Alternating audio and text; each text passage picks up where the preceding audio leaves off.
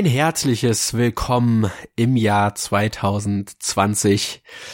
Ein neues Jahrzehnt steht an und äh, es wird sicherlich einiges zu zocken geben in diesem Jahrzehnt. Neue Konsolen stehen vor der Tür. Äh, das wird bestimmt noch nicht die einzige Generation sein dieses Jahrzehnt, aber bevor wir überhaupt an die Zukunft denken, müssen wir erstmal die Vergangenheit noch einmal Revue passieren lassen. Äh, dieses Mal sprechen wir nämlich neben den Titeln, die uns äh, in 2020 erwarten, über unsere Top 3 Titel von 2019. Und äh, das Jahr 2019, nehme ich mal vorweg, war etwas äh, weniger aufregend, was Spieletitel angeht, als äh, jetzt die beiden Vorjahre zum Beispiel äh, weshalb wir uns auf drei Titel pro Person geeinigt haben. Aber weil das ein bisschen wenig ist, haben wir heute auch noch einen Gast dabei. Und äh, ja, das ist so heute das Tagesprogramm. Äh, hallo Thomas im Jahr 2020, wie geht's dir? Ja, hallo Maurice und hallo liebe Hörer. Es geht mir äh, sehr gut, sehr gut. Weihnachtszeit war auf jeden Fall schön und ähm, ja, ich bin auch sehr gespannt, was das neue Jahr so bringen wird. Und äh, was es auf jeden Fall schon gebracht hat, ist unseren Gast, nämlich den Kai. Hallo Kai. Ja, hi ihr zwei. Schön, dass ihr mich mal wieder eingeladen habt. Ja, ist immer schön, deine Stimme zu hören. Ach, das nett. so. Das macht dann 50 Euro, aber ja. das können wir nachher reden. Überweisung kommt später, ne? Geht ja jetzt per Direktüberweisung. Also. Ja, nee, nee Quatsch. Also, äh, wie gesagt, dieses Jahr war ein bisschen weniger aufregend, so was die Spieletitel angeht. Wir haben es schon ein paar Mal erwähnt, die letzten Monate, aber man merkt richtig, dass das so die Ruhe vor dem Sturm ist, die Ruhe vor der nächsten Konsolengeneration. Und äh, da ist es schön, dann nochmal eine zusätzliche Meinung zu haben mit einem etwas anderen Spielegeschmack. Und äh, wir haben ja trotz allem äh, interessante Listen zusammengestellt. Das stimmt, wobei ich auch sagen muss, ähm, dass ein Jahr dann zum Jahresende hin aber auch immer viel zu kurz wird. So ein paar Titel, die mich äh, durchaus dieses Jahr noch gereizt hätten, habe ich jetzt aber auch nicht geschafft zu spielen. Ähm, da sind auch dann so große Titel wie Death Stranding zum Beispiel mit dabei, äh, wo ich sage, okay, das könnte je nachdem wie es ist, mich vielleicht tatsächlich auch noch überzeugen. Aber gut, man kann nur über die Spiele reden, die man selber auch gespielt hat. Und insofern, ja, ist das erstmal so der aktuelle Stand. Und ich gebe dir ansonsten vollkommen recht, äh, das Jahr, äh, man, man merkt irgendwie, dass die Konsolen im letzten Zyklus liegen, die aktuellen Geräte. Und ähm, obwohl die Technik äh, ja nach wie vor relativ frisch erscheint durch die Pro- und X-Modelle der jeweiligen Konsole, ähm, es ist trotzdem so, wenn man schon in Richtung PC schielt und Sachen wie Raytracing oder ähnliches dort vorgesetzt bekommt, dann äh, freut man sich dann doch schon auf die neuen Geräte, die ja dieses Jahr kommen. Aber gut, wollen wir erstmal schauen, was es im letzten Jahr gegeben hat. Ja, wir machen es ganz typisch Countdown-mäßig. Wir zählen von dem dritten Platz dann jeweils bis zum ersten. Und äh, Kai, du als unser Gast äh, bekommst da den Vortritt. Du musst dich zuerst stellen. ja, das ist gut. Ja, gespielt habe ich viel, aber das meiste halt immer nur so ein bisschen angezockt. Und von den Sachen, die dann hängen geblieben sind oder die ich auch durchgespielt habe, ist dann mein Platz drei ein Remake. Ich weiß nicht, ähm, ihr habt beide wahrscheinlich das Original gespielt, nehme ich an, ne? Mm, nee. Auch nicht. Ich auch nicht. Oh, das wundert mich jetzt. Ich hab, hätte damit gerechnet, dass ihr das Original kennt, weil ich kannte es auch nicht, weil zu der Zeit, als ich eine PlayStation 1 hatte, kam schon der dritte Teil raus und äh, die ersten beiden hatte ich da nie gezockt, aber die Rede ist halt von Resident Evil 2, das Remake.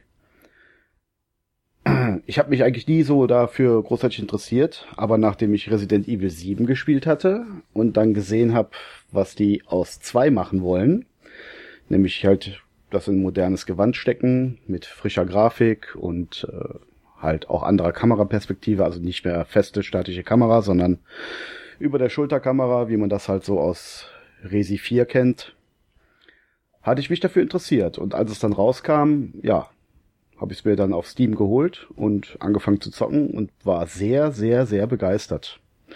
Ich habe das innerhalb von zwei Tagen habe ich es durchgezogen in der ersten Runde und die zweite Runde, also man kann das ja mit beiden Charakteren spielen, habe ich dann auch nochmal angefangen, aber leider nicht komplett beendet mit, äh, ich glaube Jill ist es, ne?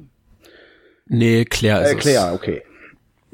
Mit den Namen komme ich dann noch durcheinander, aber wie gesagt, äh, die haben das schön gemacht. Du spielst halt mit über der Schulterkamera das Spiel und ja, ich weiß gar nicht, was ich dazu sagen soll. Jeder hat es im Prinzip wahrscheinlich schon gesehen. Ne? Es sieht großartig Ich habe die Demo aus. gespielt. Also was mir auf jeden Fall aufgefallen war, war die wirklich sehr, sehr schöne Grafik auf der Xbox. Ganz äh, tolle Animation und ähm, ein sehr weiches, rundes Bild, so würde ich es beschreiben. Ähm, das war ähm, sehr schön. Ähm, was mich direkt ähm, etwas abgeschreckt hat, war wieder dieses typische ähm, Item-System, was diese Spiele ja haben, mit wenig Platz und vielen Gegenständen, die man irgendwie einlagern muss. Aber ich glaube, das ist alles, was entschärft worden. Und tatsächlich gehört ähm, der Titel bei mir zu den Spielen, die ich dieses Jahr verpasst habe, aber extremes Interesse auch dran habe, die ich vielleicht irgendwann auch nochmal nachholen werde. Vielleicht, wenn es dann auch irgendwann im Game Pass mit drin ist, weil die anderen Spiele waren auch im Game Pass drin. Da bin ich sogar froher Hoffnung, wenn jetzt der dritte Teil kommt, dass vielleicht zum Anteasern der zweite dann auch in den Game Pass geholt wird. Mal sehen. Ja, das ist schön, dass du das ansprichst, weil ich finde das einfach ich, also ich habe das schon ein paar Mal erwähnt gehabt, aber ich finde das genial, diese Konsolengeneration, dass wir viele der japanischen klassischen Serien komplett auf diesen Plattformen haben. Äh, wir können jetzt beim Capcom-Beispiel zu bleiben, neben Resident Evil, was dann nächstes Jahr komplett sein wird mit dem Dreier Remake, äh, auch noch die Devil May Cry Serie komplett auf den aktuellen Geräten spielen. Von Sega haben wir äh, nächstes Jahr die Yakuza Serie komplett. Und das sind nicht die einzigen drei Serien, die mir, äh, die es gibt, aber das sind die, die mir spontan einfallen. Aber es gibt noch deutlich mehr, wo halt viele Remakes, Remasters rausgekommen sind, dieses, äh, diese Generation. Und wo man jetzt wirklich sagen kann, es gibt keinen besseren Zeitpunkt, um einzusteigen, um in Devil May Cry reinzuschauen, um in Resident Evil reinzuschauen, weil halt wirklich die gesamte Saga, die kompletten alle Teile in irgendeiner Art und Weise auf den aktuellen Geräten vorhanden sind. Und ich finde das saugeil, dass Capcom es noch geschafft hat, den Dreier für die PS4 und Xbox One noch äh, zu veröffentlichen nächstes Jahr dann. Äh, ist einfach, also, beziehungsweise dieses Jahr, wenn ihr den Podcast hört. Äh, ich finde das einfach genial, dass äh, es die Möglichkeit gibt und ich werde da definitiv auch noch reinschauen. Äh, ich mag die Optik von den Spielen. Ich mag nicht, wie die Charaktere aussehen, aber das ist alles Geschmackssache. Äh, aber ich finde halt die die Grafik-Engine, die sie mittlerweile benutzen für die letzten drei vier Titel, äh, die sieht sehr sehr geil aus und äh, ein bisschen Horror, äh, ein bisschen bisschen Resident Evil Fan bin ich ja auch geworden die letzten Jahre. Äh, von daher schaue ich da in den Zweier auch auf jeden Fall noch mal rein. Aber siehst du, dadurch ist mir jetzt der dritte Titel, äh, beziehungsweise der vierte Titel für nächstes Jahr auch wieder eingefallen. Das ist sehr gut. Schreibe ich direkt in meine Liste. ja, äh, ich kann nur sagen, ich war begeistert. Ich fand's, fand's großartig, habe das sehr, sehr gerne nochmal durchgespielt. Also was heißt nochmal? Äh, halt das erste Mal eigentlich Resident Evil 2 durchgespielt. Und ich wünschte, es gäbe vom ersten auch so ein Remake. Es gibt's ja nur mm, aufgehübscht, aufpoliert, aber nicht in der Form als, als Remake. Ja, ich muss ja auch sagen, ich habe das Remake nie durchgespielt, weil mir das Original tatsächlich besser gefallen hat, weil sie da so viele Puzzles reingesteckt haben, die sich einfach nach Zeitstreckung anfühlen. Aber ich muss dem auch nochmal eine Chance geben. Es ist Gewöhnungssache auf jeden Fall. Das ist ja wirklich Panzersteuerung, ja, feste Kameraperspektive und so weiter und so fort. Äh, aber ich denke, wenn man da sich ein bisschen reinfuchst, kann man da, wie mit den Originalen auch, eine Menge Spaß mit haben. Ich meine, die Leute feiern das nicht umsonst. Ja, Panzersteuerung ist halt nicht so meins, aber Mal gucken, vielleicht gucke ich da auch noch mal rein. Aber das zweite hat mir auf jeden Fall sehr viel Spaß gemacht. Das war dann mein Platz drei. Ja, dann würde ich sagen, schließe ich mich mal ähm, an. Ähm, der Titel, der bei mir auf Platz drei gelandet ist, da haben wir auch einen eigenen Podcast zugemacht. Das heißt, wenn ihr da mehr zu wissen wollt, ruft ihn gerne auf. Ähm, das ist nämlich äh, ein Switch-Titel und zwar Zelda Link's Awakening ein Spiel, was für mich ähm, komplett neu war dieses Jahr, weil ich da auch den ähm, Vorgänger nicht gespielt habe, beziehungsweise die Urversion, die es ja mal auf dem Game Boy gab. Ähm, umso mehr hat mich der Titel überrascht, weil ich ähm, an sich nicht viel erwartet hatte und ich auch nicht so begeistert war ursprünglich, dass das in Anführungsstrichen dann ja nur so ein Make-up-Spiel von einem alten Gameboy-Spiel ist, aber das waren sehr, sehr schöne Stunden, die ich mit dem Spiel verbracht habe. Es hat sehr viel Spaß gemacht, ganz tolle Atmosphäre, sehr, sehr schöne, liebevolle Grafik und äh, insgesamt äh, in diesem eher schwachen Spielejahr aus meiner Sicht äh, einer der Titel, der mich eben wirklich gut unterhalten hat und wo ich im Sommer richtig viel Freude dran hatte. Ähm, ja, äh, wenn schon kein komplett neues Zelda kommt, war der Titel auf jeden Fall ein, ein guter Ersatz und äh, zur Überbrückung bis zum nächsten Zelda äh, ein, ein sehr, sehr schönes fandes Spiel. Ja, das Spiel taucht nachher nochmal auf, von daher halte ich mich noch ein bisschen zurück, aber ich schließe mich da gerne an. Äh, ich habe das Original gespielt, also ich sage Original, aber ich habe die Game Color Version gespielt, weil die dann noch einen Bonus Dungeon hatte. Und äh, der hier auch drin ist. Ja, ich hatte viel Freude mit dem Titel, aber mehr will ich jetzt noch nicht drüber sagen. Da warte ich noch auf den richtigen Moment. ja, da bist du dran. Jo. Ähm, mein Titel ist einer, den hat Thomas dann ja, ich habe ihn ja praktisch äh, damit angefeuert, den sich auch nochmal anzuschauen. Äh, und er, du hast ihn mit ähnlicher Begeisterung dann gespielt wie ich. Das war nämlich die Portierung von Doom 3 auf die aktuellen Konsolen. Äh, was soll ich dazu sagen? An, äh, es, ist, es ist Horror. Es, wir haben einen Podcast drüber gemacht. Es ist immer noch erschreckend gut zu spielen.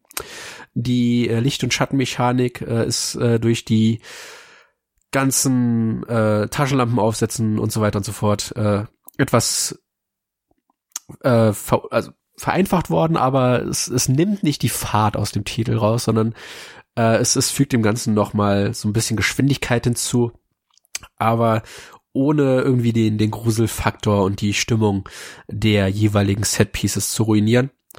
Ähm, es ist, es ist auch nur ein Port. Es ist ein bisschen geschummelt. Eigentlich wäre mein dritter Platz auch Link's Awakening gewesen, aber hätten wir den auf jeder Liste drauf. Und äh, soll nicht heißen, dass mir Doom 3 nicht gefallen hat. Ganz im Gegenteil. Äh, es hat mir riesen Freude bereitet, das nochmal zu spielen. Äh, ich werde auch das Let's Play auf unserem Kanal irgendwann äh, fortführen. Mir ging es nur leider nicht so gut die letzten Wochen. Und äh, es, ist, es war ein, ein Höllenritt, äh, wie, er, wie im Buche steht. Äh, ich verstehe nach wie vor nicht die ganze Kritik, die die Fans an dem Dreier haben. Er spielt sich natürlich anders als die Vorgänger, aber ich finde, er schafft es, auf eigenem Bein zu stehen, ohne irgendwie schlecht rüberzukommen. Äh, ich mag die, die Monster-Designs, ich finde die Atmosphäre auf dem Mars sau cool. Äh, hat sich ja das, das neue Doom nicht zu Unrecht äh, sau viel draus rauskopiert. Und äh, es macht einfach Laune, den, den Höllenviechern in den Arsch zu treten. Wie läuft das so auf der Switch? Es läuft ziemlich gut. Es gibt, äh, es, ist, es ist, was Effekte angeht, so ein, zwei Effekte reduziert, aber es läuft in 1080p 60. Äh, es hat, es hat Slowdowns an ein, zwei Stellen. Äh, die hatte Thomas, glaube ich, auch äh, gesehen, weil ich habe es ursprünglich erst auf der 360 durchgespielt. Ähm, aber es ist nicht nichts, äh, was einen irgendwie einschüchtert. Also es, man merkt es nicht richtig. Ganz äh, toller Switch-Titel. Vor ja. allen Dingen für den Preis. Ich glaube 10 Euro hat 10 Euro. bezahlt. Ne? Also ja. Super. Ja, das klingt gut. Ja, ich habe das Original gespielt auf dem PC, von daher habe ich mich da nicht für interessiert. Ja, wobei das habe ich auch und ähm, tatsächlich die Version ist um Welten besser. Also gerade diese Veränderungen mit der Taschenlampe und ähnlichem, sofern du nicht die BFG-Version, sondern die Originalversion meinst, die du gespielt ja, hast, ja. sind da gravierende Unterschiede. Also das ist tatsächlich nochmal aufgewertet. Ja. Aber wie gesagt, haben wir einen ganzen Podcast zugemacht. Ähm, will ich mich jetzt auch nicht zu stark wiederholen, aber ist für mich auch einer der starken Titel diesen Jahres gewesen auf der Switch ein, ein 2004er Titel ist. ja, ja das, das sagt alles schon über dieses Jahr, finde ich. Aber gut. Äh, ja, dann, dann bist du wieder dran, Kai. Ja, Platz zwei äh, kommt von den Until Dawn Machern auf der Playstation, was ich geliebt habe, Until Dawn. Das äh, eins der wenigen Spiele, die ich sogar auf Platin gespielt habe. Ich meine, war jetzt auch nicht allzu schwer, muss ich ja zugeben, aber ja. Und als dann das nächste Spiel angekündigt wurde, nämlich die Dark Picture Anthology, ähm, war ich da schon ziemlich begeistert und habe mir dann, als es rauskam, direkt Man of Medan geholt. Und ja, was soll ich sagen? Es ist, es ist wie Until Dawn quasi von der Machart her ähm, du siehst äh, gut äh, modellierte Gesichter. Vor allem die Zähne sehen diesmal ein bisschen besser aus als bei Until Dawn. Ja, muss ich zugeben. Da haben sie ein bisschen dran gearbeitet, aber äh, von der Machart her ist es halt genau das gleiche wie vorher auch. Das ist eine Gruppe Leute, die dann auf Tauchfahrt gehen und dann quasi irgendwann auf dem Geisterschiff landen. Das hat man schon im Trailer halt gesehen und ja, nichts scheint so oder nichts ist so, wie es scheint. Ja, und man muss dann halt sich dadurch das Schiff kämpfen und hin und wieder auch mal ein paar Schockmoment, Schockmomente äh, überstehen und Rätsel lösen und so. So ähnlich wie das halt bei Until Dawn auch war. Ich muss sagen, es war schlechter von der Story her als Until Dawn. Es ist aber auch klar, weil es ja auch kürzer ist. Es geht, glaube ich, nur, boah, wie lange habe ich gespielt? Acht, acht Stunden oder so? Ist jetzt aber nicht so viel kürzer. Also Until Dawn ist auch nur 12, 13 Stunden lang, ja, glaube ich. so 10 bis 12, glaube ich. Ja. Ja, gut, du kannst das auch, wenn du, wenn du natürlich weißt, wie alles geht, so beim nächsten Durchgang, da bist du auch schon in fünf Stunden durch, ne? Das ist also nicht das Problem. Weiß ich, weil ich es natürlich auch versucht habe, auf Platin zu spielen, oder das war zumindest mein Gedanke, was aber leider nicht geht und was ich dem Titel dann auch ankreiden muss, weshalb er auch nur auf dem zweiten Platz bei mir ist, weil äh, ich kann es nicht auf Platin spielen. Leider hat es eine Multiplayer-Komponente, nämlich einen Online-Multiplayer. Und äh, da sind natürlich wieder Trophäen drin. Und da ich nicht online Multiplayer-Spiele spiele auf der Playstation und auch niemanden hatte, der das mit mir zusammen gemacht hat, äh, kam ich, komme ich an die Trophäen nicht ran. Das hat mich sehr geärgert. Irgendwann, irgendwann zocke ich's auch und dann, dann helfe ich dir, dass du sie bekommst. Ja, da müssen wir zwei ähm, Durchgänge machen für. Oh, okay, ja. Ich, ich werde mich für dich durchqueren. Glaube ich nicht. Weil so, so viel Wiederspielwert hat es dann doch nicht. Also einmal hat's hat's echt Laune gemacht, aber dann so die nächsten Durchgänge, die werden dann teilweise doch schon zäh. Ja gut, das ist bei so Storyspielen, glaube ich, so, ne? Aber ich finde auch, ähm, ich mochte Until Dawn. Einer, ich habe das Spiel im Übrigen auch gekauft. Ich habe es auch schon angefangen zu spielen. Ich habe es noch nicht durch. Ähm, irgendwie war dann zu viel anderes reingegrätscht. Was für mich so der, der größte Unterschied eigentlich zum wirklich genialen Until Dawn ist, ist der, dass äh, bei Until Dawn viele bekannte Schauspielgesichter eine Rolle gespielt haben. Bei dem Spiel muss ich sagen, zumindest vom, vom Anblick her habe ich keinen erkannt. Ich weiß nicht, wie es dir gegangen ist, ist für mich aber tatsächlich ein Atmosphäre plus, wenn bei Spielen wie Death Stranding oder eben Until Dawn bekannte Schauspielgesichter dann in so einem filmischen Spiel dann auch mitspielen. Ja, das ist richtig. Wobei ich sagen muss, dass ich bei Until Dawn, als es rauskam, auch nur die Hayden Panettiere, also das, das blonde Hübchen da kannte. Äh, und halt den, den, ähm, den Psychiater. Den kannte man auch. Ja, und den einen mit den Glubschaugen. Ja, den kannte ich zu der Zeit noch nicht, weil ich iRobot nicht geguckt habe. Aber, ah, okay. Äh, da er ja auch jetzt demnächst James Bond Bösewicht wird, äh, sollte der ja. allen dann ein Begriff sein, glaube ich. Ja, das stimmt. Genau. Bei Man of Medan ist äh, nicht wirklich jemand dabei, den man irgendwie kennt. Das ist richtig. Muss, ist für die Story kein Abbruch, aber ich finde es als Atmosphäre plus eigentlich immer ganz gut wenn bei Filmspielen dann auch noch ein paar echte Schauspieler äh, auftauchen, die man dann auch kennt. Naja, gut. Du sagst, man ist ähm, auf dem Tauchgang, bevor man auf dieses Geisterschiff kommt. Zu welcher äh, ja, zu welcher Ära spielt das? Ist das jetzt also schon in der Moderne oder ist das ein bisschen mehr Steampunk-Richtung? Weil ich kann mir auch ein, so ein, so ein Tauchboot im, im Steampunk-Stil ziemlich gut vorstellen gerade. Nee, nee, also das Spiel hat insgesamt so gesehen zwei Zeitebenen. Das Intro spielst du in der Vergangenheit, zu Zeiten des Zweiten Weltkriegs. Okay. Und dann springt es in die Moderne und dann hast du halt die Gruppe von jungen Leuten, die da sich ein Boot mieten und dann auf den Tauchgang gehen. Die wollen zu einem Flugzeugwrack aus eben dieser Zweiten Weltkriegszeit äh, tauchen.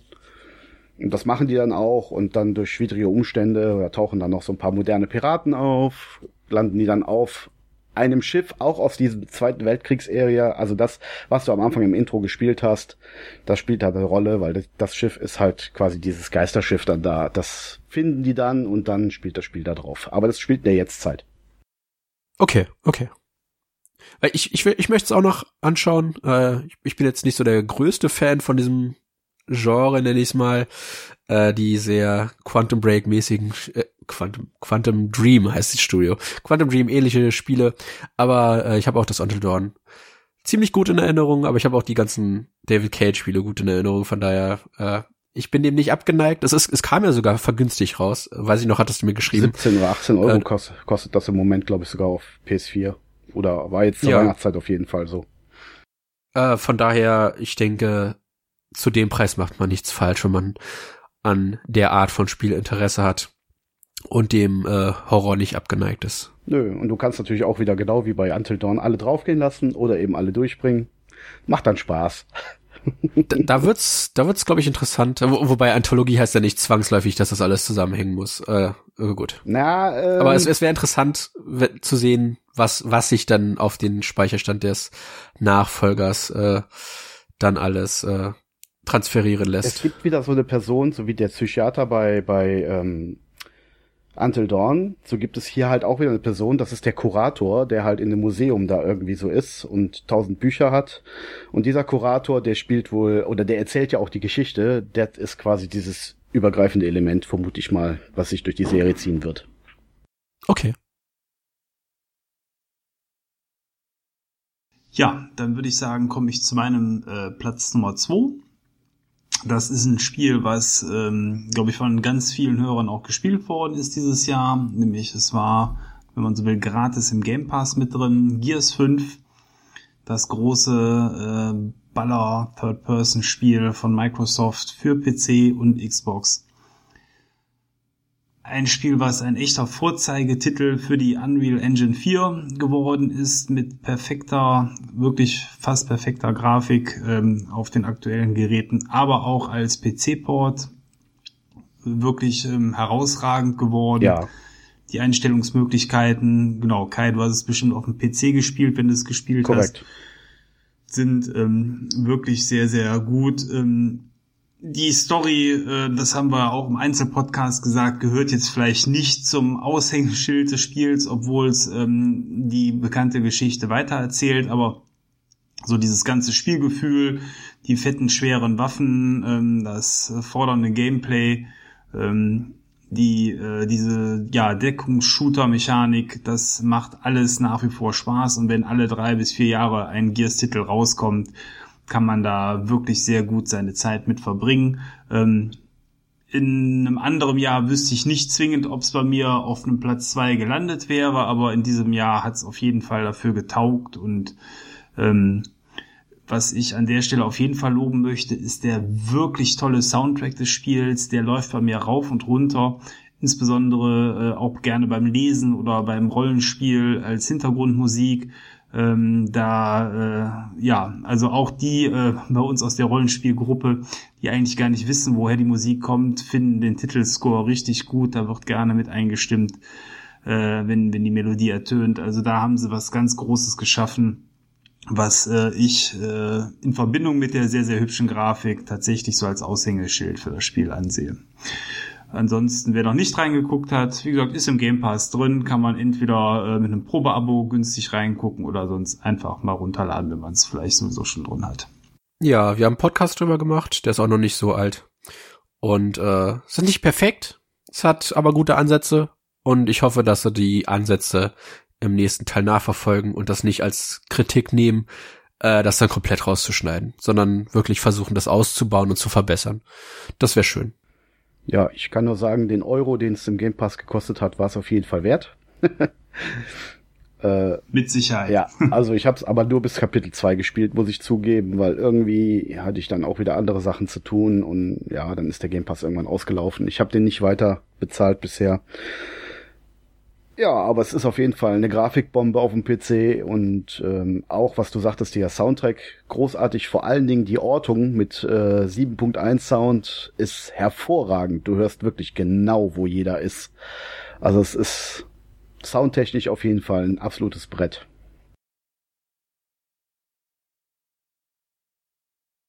Ja, was bestimmt auch ein Brett ist, ist dein Titel Nummer zwei, Maurice. Was ist dein ist Titel Nummer zwei? Ich weiß nicht. Wir haben letzte Folge damit verbracht, also ich habe letzte Folge damit verbracht, dass ich es halb zerrissen habe. Aber ich habe zur anderen Hälfte auch gesagt, es hat mir sau viel Spaß gemacht, trotz allem. Es handelt sich um Pokémon Schwert. Äh, wie gesagt, ist die letzte Folge, von daher will ich da nicht zu sehr ausschweifen. Ich habe da schon 40 Minuten drüber gesprochen. Äh, es macht vieles schlecht. Das, was es groß angepriesen hat, äh, war erstunken und erlogen äh, oder hat nicht so richtig funktioniert.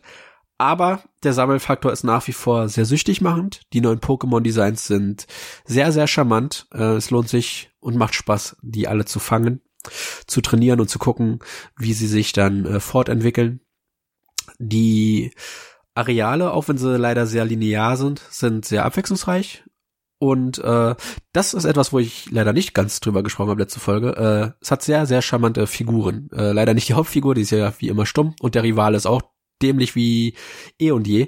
Aber die Nebenfiguren sind tatsächlich sehr, sehr äh, unterhaltsam und äh, jetzt nicht zwingend tragisch, aber mit denen fiebert man schon mit. Und äh, ja, ich hätte da nicht 70 Stunden reingesteckt, wenn es keinen Spaß gemacht hätte, trotz der ganzen Kritik. Mir jetzt viel Spaß bereitet und ich hoffe, dass das die äh, dadurch, dass es der meistverkaufte Pokémon-Titel ist mittlerweile oder so, äh, auch entsprechend viele neue Fans an die Serie gebracht hat. Wenn ihr dem Ganzen nochmal eine Chance geben wolltet, das ist das, wirklich das einfachste Pokémon, in das man reinkommen kann.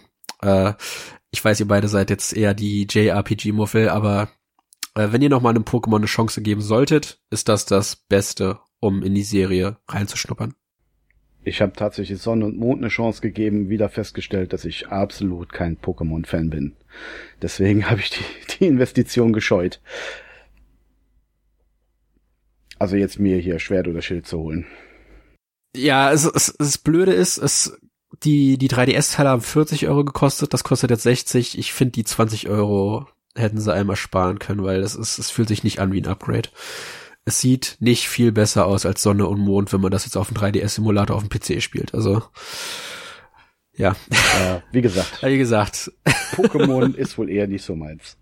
Schade eigentlich, weil ich höre immer viel Gutes von den Leuten, die da Spaß dran haben, aber ja, ist halt so, so hat jeder seins. Ja, meins ist es ja auch nicht so 100 Prozent, das hast du gerade schon gesagt. Insofern lassen wir es einfach mal so stehen. Äh, ist dein verdienter Titel Nummer 2. Genau. Ja, dann kommen wir schon zu meinem Platz 1, wa? Dann, taran, taran, taran, taran. Ja, wir hatten es eben schon bei dir, Thomas. Ähm, aufgrund des wahrscheinlich doch eher mauen Spielejahres ist dann auch ein Remake bei mir auf dem ersten Platz gelandet, nämlich Zelda Link's Awakening. Warum es bei mir auf Platz eins ist, naja, es hat mich dazu gebracht, als absoluter Switch-Muffel mir eine Switch zu kaufen. Gehört. Ja. Ich weiß auch noch nicht so hundertprozentig, ob das eigentlich die Investition gerechtfertigt war. Äh, also ob das nicht zu, zu teuer war dafür, weil das Spiel ist ja nicht, nicht super lang, aber ich wollte es Siehst so, unbedingt spielen. Du hast jetzt schon eine Switch für Breath of the Wild 2. Ja, das war auch der Gedanke dahinter. Ich habe gedacht, wenn Breath of the Wild 2 kommt, muss ich das auf jeden Fall äh, haben. Ja. Und äh, ja, da dann halt auch jetzt gerade die die Lights relativ günstig zu kriegen waren vor Weihnachten, habe ich gedacht, naja, dann hole ich mal halt eine Light. Weiß nicht, ob das die beste Idee war, aber zumindest habe ich schon mal ein Gerät, womit ich die Spiele abspielen kann. Ja. Und dazu natürlich dann Link's Awakening. Ja, Maurice, du hast es auch gespielt. Wir waren beide ziemlich begeistert von, von dem Remake, oder? Ja, äh, ich meine, der Grafikstil ist atemberaubend. Das ist so süß. Die Musik ist wundervoll neu interpretiert. Die Figuren sind wie im Gameboy Original einfach super charmant und dämlich und das, das ganze Abenteuer, auch wenn es sehr restriktiv ist, ist einfach trotzdem sehr aufregend, weil es halt auch ein paar coole äh, äh Momente gibt, wo du dann erfährst, was es mit der Insel Kokolind auf sich hat, äh, was passiert, wenn du den Windfisch wächst und sowas. Es ist einfach ein, ein Spiel voller Herz und äh, das, das Remake macht's genau so, wie ich es immer haben wollte. Äh, und mehr, und mehr. Das ist das Verrückte an dem Spiel. Es ist so, so süß. Also es, die Grafik war echt wunderschön. Oder ist wunderschön und äh, ja, auch der Soundtrack, wie du sagst, wunderbar ich habe tagelang nichts anderes irgendwie im Ohr gehabt. Das ist wieder so ein absoluter Ohrwurm. Gut, die Geschichte kennt man. Ich habe ja auch das Original gespielt auf dem Game Boy Color. Also das DX. Und der, der ähm, zusätzliche Farbentempel, der ist auch hier drin, ne? Also der ist Ja. der Dungeon. Ich habe mir diesmal extra die blaue Tunika genommen, damit ich nicht sterbe, weil es ja, wie gesagt, diesen Bonus-Moment am Ende Mhm. gibt. Aber die hätte ich gar nicht gebraucht, weil das Spiel immer noch so easy ist wie Es ist so damals. einfach. Ja, ja ich, Äh. du hast es auf 100% gespielt, das habe ich nicht gemacht. Also das war mir dann doch zu viel Arbeit, aber zumindest waren wir ähnlich schnell, glaube ich, durch, ne?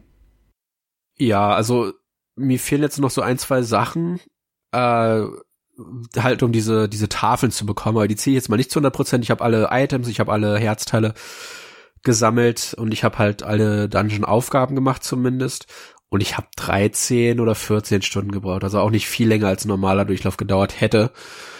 Ähm, so die letzten zwei, drei Herzteile sind halt ein bisschen ich sag jetzt mal anstrengender, aber nichts, was man nicht schaffen könnte, ne? weil normalerweise 100% äh, beende ich kein Zelda. Selbst Wind Waker, mein Lieblings-Zelda, habe ich nicht zu 100% beendet, weil es irgendwann einfach nur zu, zu doof wird, um das, das Sammelns wegen. Das sehe ich auch so. Also selbst jetzt hier auch in Breath of the Wild, was ich dann direkt danach eingeschmissen habe, was ich mir dann auch noch wieder, äh, ich habe es ja schon für die Wii U, aber dann auch noch mal für die Switch geholt habe. Äh, das werde ich auch nicht zu 100% durchspielen. Ich bin jetzt ungefähr bei der Ja gut, da, da würdest du, glaube ich, auch Jahre dran Ja, setzen. das ist auch wirklich viel, ja. Ich habe jetzt ungefähr so von, von den Tempel die Hälfte und so, also das läuft, aber im Moment liegt die Switch hier rum und staubt schon wieder ein. Keine Zeit. nee, aber Link's Awakening war auf jeden Fall großartig, hat mir sehr viel Spaß gemacht, hat mich auch paar Tage hintereinander so immer für drei, vier Stunden abends gefesselt, bis ich es dann durch hatte. Und deswegen bei mir der verdiente Platz eins. Ja, schaut euch einfach mal an, wie Link sich freut, wenn er ein Item aufsammelt. Ja. Diese, dieses freudige kleine Mini-Gesicht, das da geht einem da einfach das Herz auf. das ist so super charmant. Und ich weiß gar nicht, ob wir da im Podcast drüber gesprochen haben, aber habt ihr es versucht, einfach mal alles, allen möglichen Blödsinn anzustellen, wenn ihr Marlon oder Maron dabei habt? Weil die sagt wirklich zu jedem Mist, den ihr abzieht, irgendeinen blöden Kommentar. Und manchmal macht sie ja selbst Blödsinn. Und das ist super charmant. Also, Nee, hab ich nicht äh, gesehen. das ist ein Spiel, das ist ein Spiel, was sich auch ein zweites Mal nochmal anbietet, das durchzuspielen, weil man da sehr viele kleine Details übersehen kann. Nee, habe ich nicht, habe ich verpasst. Ich habe die nur. Also ich habe es auch nicht gemacht. Äh, dann würde ich euch, falls ihr das irgendwann nochmal aus irgendeinem Grund einlegen solltet, einfach empfehlen, in diesem Moment nochmal in das Hauptdorf zu gehen und äh, da dann halt alles Mögliche auszuprobieren. Äh, das ist eine Szene, die es auch im Original schon gibt, aber wenn man in diese ähm, in diesen Shop geht, wo man das Kran-Minispiel spielt, dann, dann geht sie an die Maschine stattdessen. Und äh, dann greift sie halt, anstatt irgendein Item von dem Tisch zu nehmen, den Verkäufer und der schmeißt dann dann raus. Hey. Und das ist so eine der Kleinigkeiten, die man, äh, wie gesagt, übersehen kann, aber die halt drinne sind. Was sehr, sehr, sehr charmant ja, ist. aber er hat's verdient, oder? Der Kran-Minispielmann. ja. Tja, dann würde ich sagen, komme ich zu meiner Nummer eins.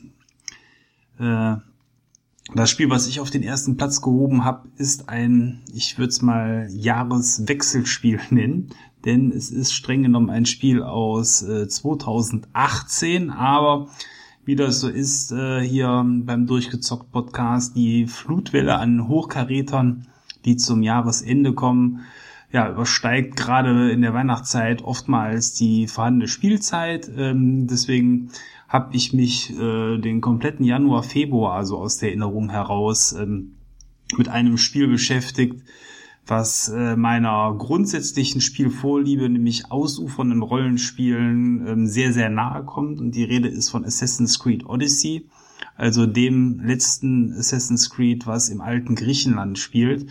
Und ähm, ja, das waren, glaube ich, äh, tatsächlich so die schönsten Spielstunden, wenn ich so äh, mich an das Jahr zurückbesinne, weil hier einfach ähm, diese riesige, wieder äh, vorhandene offene Spielwelt, tolle Charaktere, gute Missionen, schöne Dialoge, viel Sammelkram, gutes Verbessern des Hauptcharakters, alles zusammenkommt und das äh, insgesamt eben für mich äh, zum besten Rollenspiel und damit auch Spielerlebnis ähm, des Jahres gesorgt hat. Wie gesagt, streng genommen ein Titel aus 2018, aber äh, da mich eben bis Februar noch gut beschäftigt hat, ähm, will ich da mal nicht so streng sein. Und gerade im Vergleich mit allen anderen Titeln, die in diesem Jahr herausgekommen sind, ist da äh, zumindest bei den Titeln, die ich gespielt habe, keiner mit dabei gewesen, der mir so viel Freude bereitet hat. Ich weiß, dieses Jahr sind Titel rausgekommen wie Disco Elysium für den PC, ein sehr, sehr hochgelobtes Rollenspiel, wo ich aber bisher auch noch nicht hereingeguckt habe, so ein reines Detektivspiel, was wohl auch komplett ohne Kämpfe auskommen soll. Äh, was aktuell auch noch komplett auf Englisch ist. Und ich habe hier an der Stelle gehört, dass das äh, A nächstes Jahr auch für Konsolen kommen soll und dann auch noch eine deutsche Übersetzung bekommen soll. Insofern bin ich mir mittlerweile auch gar nicht mehr so sicher, ob ich den Titel tatsächlich noch auf dem PC nachholen soll in Englisch oder ob ich bei diesem sehr, sehr textlastigen Spiel dann nicht auch auf eine deutsche Variante warte. Mal sehen. Aber ähm, tatsächlich eben dieses Jahr erstmal Assassin's Creed Odyssey das Spiel, was äh, als Nachfolger von Origins wirklich in diese sehr, sehr gut, großen Fußstapfen äh, gut getreten ist. Und ich weiß, gerade du, Maurice, hattest äh, mit Origins auch sehr, sehr viel Freude dieses Jahr. Und ähm, ich verspreche dir, wenn du ein bisschen Abstand äh, zu Origins gewonnen hast, weil die Spiele sich natürlich trotzdem ähneln, äh, guck dir auch Odyssey nochmal an. Damit wirst du auch sehr viel Spaß haben. Und ähm, gut, äh, Dukai hat es auf jeden Fall gesagt, grundsätzlich äh, magst du so Spiele ja auch. Nur dass die natürlich vom Umfang her ähm, auch echt erschlagend sein können, weil so 70, 80 Stunden verbringt man mit so einem Titel natürlich schnell. Ja, ich hatte ja wie gesagt in Origins reingespielt und als dann irgendwie die Map nachher nur noch voll mit Symbolen war, also das hat mich schon in den letzten Assassin's Creeds immer so gewaltig gestört. Das ist, das nimmt ja kein Ende. Und da sich die Formel für mich nicht genug geändert hat da drin, habe ich beschlossen, den Assassin's Creed Spielen vorerst keine Chance mehr zu geben. Deshalb habe ich es mir auch nicht angeguckt. Das Verrückte ist, es sind, also zumindest in Origins, sind gar nicht so viele äh, Aufgaben, wie man meint, tut. Ähm, man, klar, wenn man, wenn man wirklich alles macht, wie ich es gemacht habe, dann frisst das Stunden. Aber ich glaube, wenn du die wirklich nur den Aufgaben folgst, die dich interessieren, du musst ja auch nicht alles machen, dass du da relativ fix durchkommen solltest. Aber da will ich dir auch nicht auf, nichts aufhalten, weil das ist trotz allem immer noch ein ziemlich großes und umfangreiches Spiel. Und äh, ich verstehe es ja auch, weil mich hat's genau deswegen abgeschreckt, weil eigentlich mag ich diese Art von Spiel gar nicht mehr. Aber in dem Fall hat mich einfach das Setting wirklich äh, mitgenommen. Und da bin ich mir bei Odyssey noch nicht so ganz sicher. Ich habe Griechenland drauf und runter gesehen. Äh, jetzt vielleicht nicht in der Art und Weise, wie Assassin's Creed Odyssey das macht, aber äh, nach sechs God of War Teilen äh, plus ein paar zerquetschte Titel, die sicherlich auch noch in Griechenland angesiedelt sind, die mir gerade nicht einfallen. Ähm, weiß ich nicht, ob ich das so dringend brauche jetzt, aber den Titel bekommt man mittlerweile auch günstig und äh, wenn ich das mache, wie du vorgeschlagen hast, Thomas, und dem noch ein bisschen Zeit gebe, äh, vielleicht Ende 2020 gucke ich mir das auch nochmal an. Ja, also ich glaube, der Hauptunterschied gerade zum Vorgänger ist ja eben hier, dass äh, Griechenland kartenbedingt aus vielen, vielen kleinen Inseln besteht, äh, neben dem Festland. Und dadurch ähm, fand ich vom Spielgefühl her eben sehr nah an das von mir auch sehr geliebte Black Flag herankommt. Ähm, Black Flag hat noch mehr das Inselflair, aber auch was hier einem so an einzelnen abgeschlossenen Schauplätzen geboten wird, fühlt sich einfach gut an, wenn man so Inseln komplett durcharbeiten und abhaken kann. Und ähm, das macht mir zumindest äh, sehr, sehr viel Freude, wenn ich das Gefühl habe, so einen überschaubaren Platz komplett erkunden zu können. Ähm, ja. Aber gut, das soll es eigentlich dann gewesen sein. Wer mehr wissen will, auch da verweise ich gerne auf den Podcast von Anfang des Jahres, wo äh, die Erinnerungen auch noch etwas frischer sind als jetzt äh, gut ein Jahr später. Ja, im März haben wir aufgenommen, also von daher passt deine Beschreibung von Januar, Februar ganz gut. Dass man da durchaus lange dran sitzt. Äh, ich habe für Origins ja auch gut anderthalb Monate gebraucht oder so. Ja, dann die letzte Nummer eins und ausnahmsweise haben wir dazu noch keinen Podcast gemacht, aber äh, der wird noch folgen. Ich hab's am Weihnachten, beziehungsweise am 25. Dezember um drei Uhr lief der Abspann über den Bildschirm. Nachdem ich es den ganzen Sommer vor mir hergeschoben habe, habe ich endlich Judgment durchgespielt. Den neuesten Streich, wobei mittlerweile auch gar nicht mehr, äh, der Yakuza-Macher. Der neueste Teil dürfte jetzt Anfang Januar in Japan rauskommen und dann hoffentlich irgendwann Ende des Jahres bei uns. Äh, Judgment ist äh, anders als Yakuza, ist man kein Ex-Verbrecher oder irgendwas, sondern man ist ein ehemaliger Anwalt, der sich als Detektiv einen äh, Namen macht und versucht über die Runden zu kommen. Und der wird ärgerlicherweise in etwas Größeres verstrickt, was äh, auch mit einem seiner alten äh, Fälle als Anwalt zu tun hat. Und ähm, mehr will ich zur Story gar nicht sagen. Wie gesagt, da kommt noch ein Podcast zu. Äh, die Story ist sau, sau spannend, wie eh und je. Äh, die Yakuza-Schreiber sind äh, deutlich besser, als jeder Kojima es sein möchte. Und äh, auch wenn die Cutscenes manchmal sich lange anfühlen, die sind nie ganz so lang wie die zwei Stunden Endcredit-Scene bei äh, Death Stranding, wie ich gehört habe. Und äh, das Einzige, was äh, der Titel ein bisschen abschwächt, ist, dass die Revelations am Ende nicht ganz so überraschend kommen wie in den Yakuza-Spielen. Also ein bisschen vorhersehbarer war der Titel schon. Aber ich glaube, das liegt, ist einfach dem geschuldet, dass man ja diesmal ein Detektiv ist und äh, die vielen inneren Monologe, die er führt, äh, schon viele Hinweise auch auf die endgültigen Schlüsse dann am Ende der Story äh, hindeuten und hinweisen. Äh, aber ansonsten gibt's wieder so viel zu tun. Ich habe alle Dates gemacht, ich habe alle Nebenstories gemacht. Es gibt so viel zu tun und zu sehen, obwohl man die Karte jetzt schon zum x-ten Mal, ich glaube wortwörtlich zum zehnten Mal oder so mache ich sie unsicher, äh, äh, gesehen hat, gespielt hat, erlebt hat. Äh, es macht immer noch Spaß durch Kamurocho zu schlendern, Leuten auf die Fresse zu hauen, dann in der Bar einen zu trinken und äh, sich dann dem nächsten Fall zu widmen oder mit einer Freundin auszugehen, Darts zu spielen. Äh, interessanterweise kann man diesmal nicht Karaoke singen. Das ist so das, das eine Feature, was sie rausgestrichen haben, aber ansonsten ist alles drin, was man von den Yakuza-Spielen gewohnt ist und das ist der helle Wahnsinn. Ich bereue es ein bisschen, das nicht im Sommer durchgespielt zu haben. Äh, aber so hatte ich jetzt zum Ende des Jahres äh, noch ein schön spannendes Spiel zu beenden und äh, ja, hat es entsprechend auch auf meine Nummer eins geschafft. Sehr toll, lohnt sich auch, da mal reinzuschauen. Äh, nicht nur, weil es frei steht von der Yakuza-Serie, also äh, es, es wird zwar in der Welt angedeutet, dass es nach Yakuza 6 spielt, aber das interessiert niemanden. Und das ist das erste Spiel seit dem Original Yakuza auf der PS2, was deutsche Untertitel bietet. Neben einer zusätzlichen englischen Sprachausgabe. Von daher ist es super einfach da reinzukommen. Jeder, der ein bisschen abgeschreckt war, weil die Yakuza-Titel ja leider nie übersetzt wurden, äh, höchstens auf englische Untertitel. Äh, es lohnt sich da mal reinzuschauen. Wie gesagt, äh, immer noch super spannend. Die Story ist super charmant, sehr, sehr mitreißend und äh, die Hauptfigur Yagami ist eine der besten Figuren, die ich je gespielt habe. Nicht ganz Kirio, aber äh, trotzdem immer noch großartig.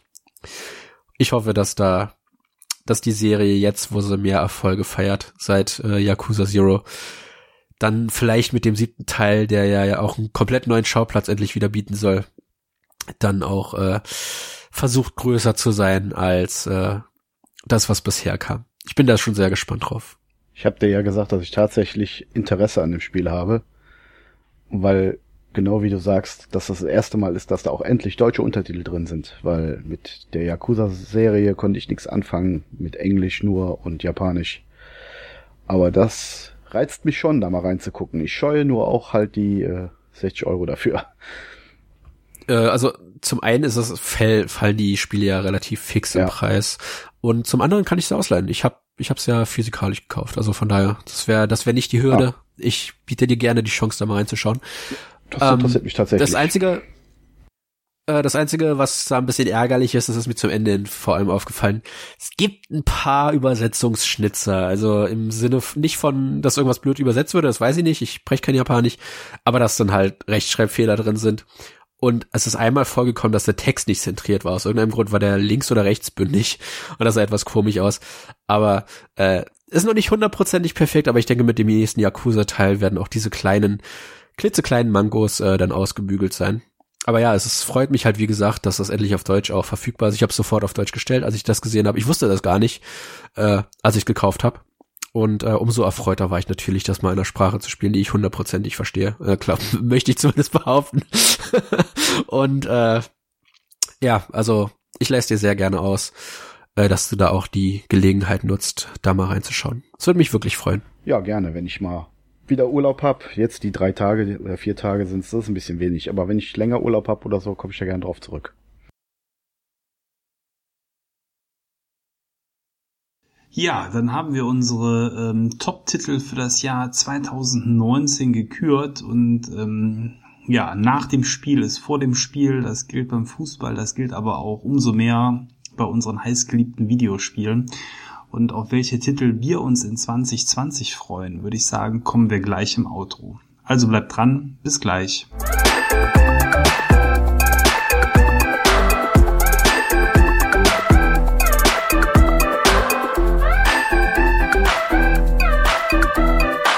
So, da sind wir wieder.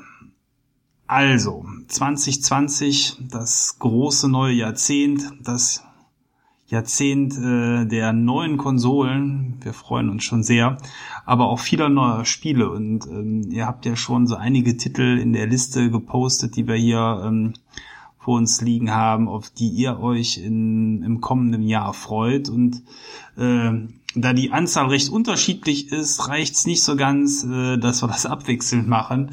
Und deswegen würde ich einfach mal sagen, Kai, du als Gast äh, darfst anfangen. Auf welche Titel freust du dich ganz besonders im kommenden Jahr? Ja, sind nicht so viele. Einer ist mir eben ja noch eingefallen, wo von, von meinen, äh, äh, sag doch schnell, äh, von meinem äh, dritten Platz gesprochen haben, nämlich dann das Remake von Resident Evil 3 kommt ja dann auch nächstes Jahr. Und ich Oh ja. Ich genau. hoffe, dass das. Und schon bald. Ja, ja. Ne? Ich hoffe, dass das auch so im Ansatz nur äh, so gut ist wie das zweite. Dann freue ich mich da halt auch schon sehr drauf. Das wird bestimmt wieder sehr spaßig. Ja. ja. Also ich finde das Design von Jill Valentine, muss ich ehrlich sagen, schrecklich. Die Schauspielerin, auf der das basiert, sieht in echt ähnlich aus, aber ich finde, sie haben sie nicht hundertprozentig einfangen können. Sie sieht irgendwie komisch aus.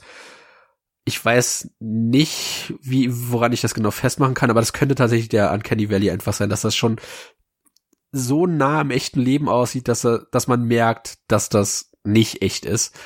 Äh, irgendwas ärgert mich an dem Gesicht.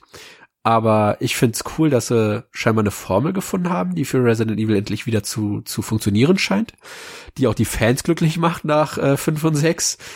Und äh, halt einfach, wie gesagt, die Tatsache, dass dann damit die komplette Hauptreihe von Resident Evil auf der PS4 und der Xbox One verfügbar sein werden. Äh, ich wäre cool, wenn sie eine Komplettbox anbieten würden oder sowas, aber äh, man bekommt ja die restlichen Titel auch mittlerweile günstig hinterhergeworfen. Äh, Freue ich mich auch sehr drauf. Ich bin gespannt, wie es wird. Äh, Nemesis dürfte sich ähnlich spielen wie dieser Mr. X oder wie der heißt in Resident Evil 2. Äh, nur, dass er einen Raketenwerfer hat. Da bin ich mal gespannt, äh, wie das dann funktionieren wird. Äh, ich freue mich drauf. Ja, cool. Ich freue mich auch. Ja. Dann mach du doch mal einen, Maurice, weil du hast so viel auf deiner Liste stehen. Ja. äh, 2000 19 war jetzt nicht so spannend, aber 2020 hat noch ein paar Hochkaräter. Ich fange jetzt aber mit einem Spiel an, was gar kein Hochkaräter, glaube ich, sein wird, aber ein nettes Fanspiel, nämlich Dragon Ball Z Kakarot, wo man die ganze Dragon Ball Z Geschichte nachspielen darf, äh, was sich ja mittlerweile bestätigt hat. Also man spielt tatsächlich von der Super, also beziehungsweise von der Saiyajin Saga bis zu Bu und äh, das ist ganz schön viel und das wird alles in ein Spiel gepackt, was ziemlich cool ist wo man dann als Son Goku und andere Figuren äh, die Geschichte nachspielen darf. Äh, das hätte ich niemals aufgeschrieben, wenn sie nicht vor einer Woche oder zwei das Intro hochgeladen hätten für das Spiel. Und das ist das Charla Hedgala, was ihr vielleicht noch kennt irgendwie im, im Hinterkopf. Äh, was alle gesungen haben, inklusive mir äh, in der Jugend, äh, weil das einfach das geilste Anime-Intro ist. und das haben sie halt in-game nicht nachgezeichnet, wie sie es bei den letzten Dragon Ball Spielen gemacht haben, wo halt wirklich ein handgezeichnetes äh, beziehungsweise computergezeichnetes äh, Intro gemacht wurde, sondern mit den Figuren aus dem Spiel haben sie das Intro nachgestellt, ein bisschen abgeändert, aber ziemlich geil nachgestellt und äh, da kam die Nostalgie dann einfach hoch. Äh, ich habe es mittlerweile auch vorbestellt. Ich wollte es eigentlich gar nicht vorbestellen, weil die Bandai Namco Anime Spiele sind alle Mittelmaß höchstens und äh, ich habe mich da von der Nostalgie mitreißen. Ich hoffe, es wird gut aber äh, selbst wenn es nur okay wird, ist zumindest das Intro geil. Und äh, das, das soll es auch schon von dem ersten Titel gewesen sein. wie gesagt, ist dann auch entsprechend der erste Titel, der dieses Jahr dann rauskommt. Thomas, du darfst. Äh, ja, ähm, wobei über das beste ähm, Intro im Anime-Bereich, ich glaube, da müssen wir nochmal drüber diskutieren. Captain Future und ja. Saber Rider darf nicht vergessen werden. Ja, da bin ich dabei. ja, okay. Ähm, ja, wo freue ich mich drauf? Ich freue mich wie Bolle auf die neuen Konsolen. Ähm, das sage ich mal ähm, einfach übergreifend. Ganz bestimmt auf die neue Xbox, natürlich auch auf die neue PlayStation. Und ähm, tatsächlich freue ich mich auch im PC-Bereich, auch wenn ich äh, da momentan nicht unterwegs bin, dass vielleicht dieses Jahr nochmal Grafikkarten rauskommen, die Raytracing sogar noch was besser stemmen können als die aktuelle Generation.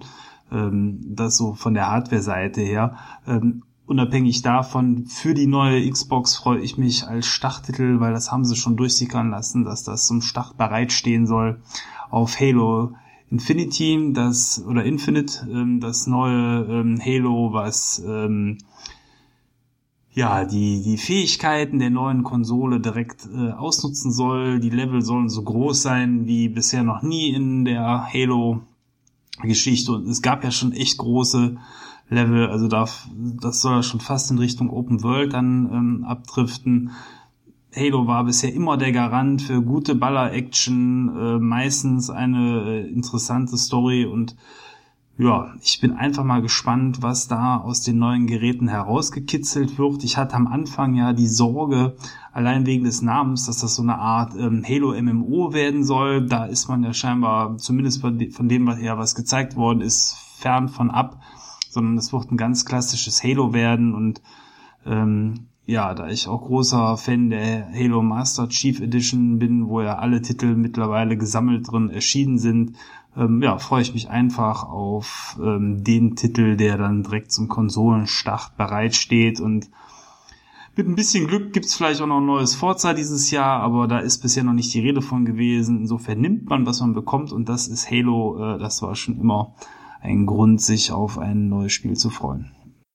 Ich wünsche mir irgendwie dass sie die Master Chief Collection nochmal so rausbringen auf Disc, dass man die ganzen Kampagnen zumindest auf der Disc hat.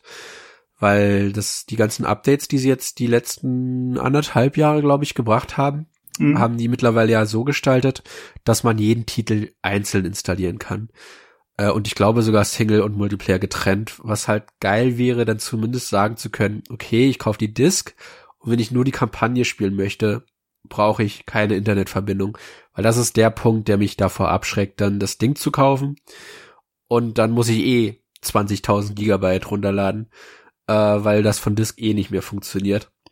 Also die einzige Hürde, die zwischen mir und der Master Chief Collection noch steht, äh, jetzt wo eh alle Teile drauf sind, ich glaube ODST haben sie nachgeschoben gehabt und jetzt ganz kürzlich, äh, wo es dann ja auch auf den Steam Release geschafft haben, haben sie auch Reach reingepackt, womit dann alle Halo Teile tatsächlich auch verfügbar sind auf der One. Äh, das ist schon eine geile Collection, kann man nicht anders sagen. Aber ich hätte da gern noch mal so ein Komplettpaket einfach für den Sammler. Äh, Gears 4 hatten sie noch mal rausgebracht auf zwei Discs damals. Ähm, mit den ganzen Patches und so weiter. Wieso sollte das nicht auch für deren äh, Flagship-Franchise Halo funktionieren? Dass sie da noch mal sagen, okay, hier kommt die 2020er Edition. Die wird auch schon mit einem äh, Series X Label dann ausgezeichnet. Und da habt ihr die ganzen Kampagnen auf der Disc drauf. Und wenn ihr wollt, könnt ihr den Multiplayer noch separat laden oder der ist dann auf einer zweiten Disk drauf oder so. Und alles lässt sich einzeln installieren, weil das halt schon massig Platz frisst auf der Xbox One. Das stimmt allerdings, ja. Ja, also das ist so mein, mein erster Freuer fürs äh, Jahr 2020. Kai, was hast du noch Schönes auf der Liste? Ja, ich wollte nur sagen, also wenn das auch Play, Play Anywhere ist, also wenn eine PC-Version davon kommt, würde ich mir das wahrscheinlich auch noch angucken. Ja, natürlich. Ist es doch. Ja, ist es ich, doch. Ich habe mich dafür nicht irgendwie äh, schlau gemacht, weil Halo nicht so. Wie gesagt, das ähm, die die Master Chief Collection ist jetzt mittlerweile auch auf dem auf Steam und dem Windows Store. Das habe ich noch gar nicht mit. Also von daher nicht mitbekommen, weißt du das? äh, ich weiß es auch nur, weil Andreas mir letztens geschrieben hat, dass er jetzt Halo Reach gekauft ja, hat. Reach ist das einzige Halo, was ich tatsächlich durchgespielt habe, ja auf der 360 damals. Ansonsten habe ich alle Halos nur höchstens mal angetestet oder äh, nur Let's Plays geguckt.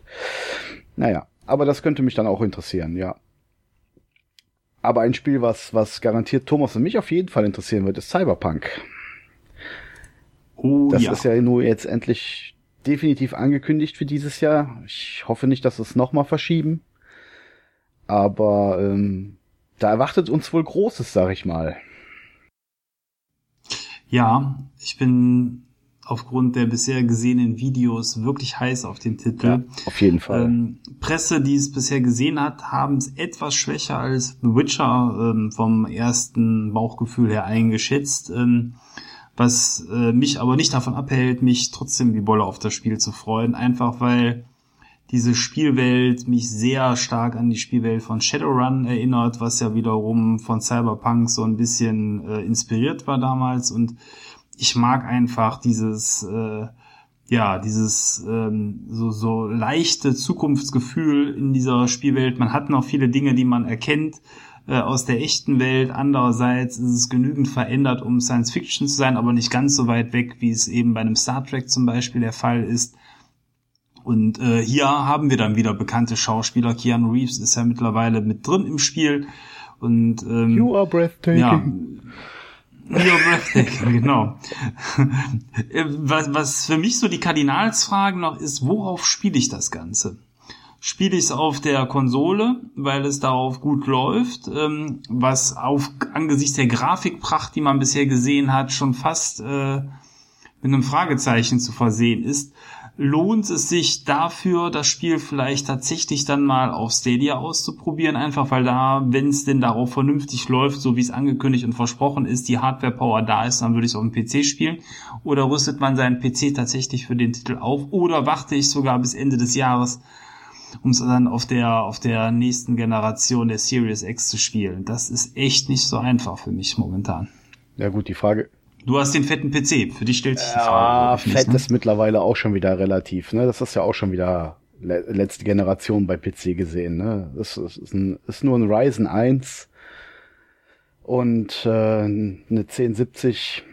Also die 20er Generation lasse ich aus. Also ich warte auch auf die nächste Grafikkartengeneration, bevor ich hier wieder aufrüste. Aber dank eines äh, FreeSync-Monitors beziehungsweise G-Sync-Monitors äh, ist mir das relativ egal, ob das Spiel mit 144 Bildern oder auch nur mit 30 Bildern läuft. Das ist mir ziemlich wurscht, weil das ruckelt trotzdem nicht. Und deswegen werde ich das auf jeden Fall definitiv am PC spielen und mal gucken. Ich denke, das wird dennoch stemmen können. Aber für dich stellt sich natürlich die Frage, ob du dann auf die nächste Generation wartest. Ne? Ja, schon klar. Hm. Ja, da muss man einfach mal gucken, so wie wie es zum Start aussieht.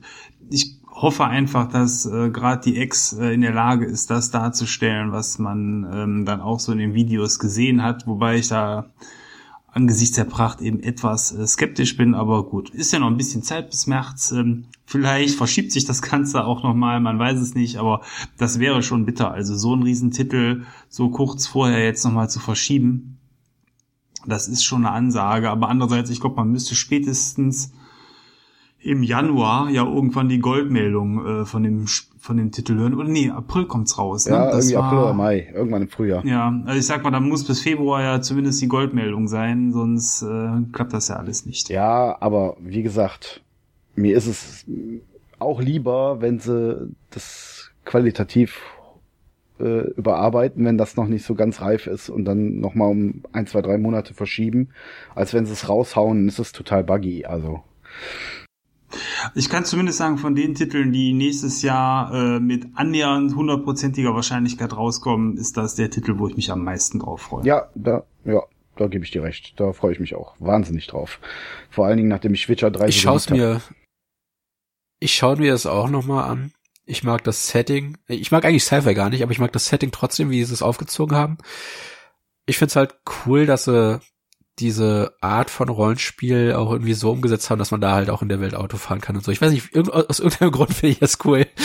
Und äh, ich kann dem aber keine 60 Euro geben. Dafür habe ich zu viel Schiss, dass mir das wie ähm, Outer Worlds dann letzten Endes an der Rollenspielmechanik scheitern wird. Und äh, irgendwann, wie mit Witcher 3, aber definitiv nicht zum Vollpreis. Eventuell, wenn es dann auf die nächsten Konsolengenerationen halt äh, dann auch in, was weiß ich, läuft. Halt einfach besser als auf den aktuellen Plattformen. Na gut. Maurice, Ja, was hast jetzt du noch hast du auf der den- Liste? Jetzt hast du den Titel genannt, auf den du dich am meisten freust. Bei mir splittet sich das auf zwei Spiele, auf die ich mich am meisten freue. Der eine ist Final Fantasy VII Remake.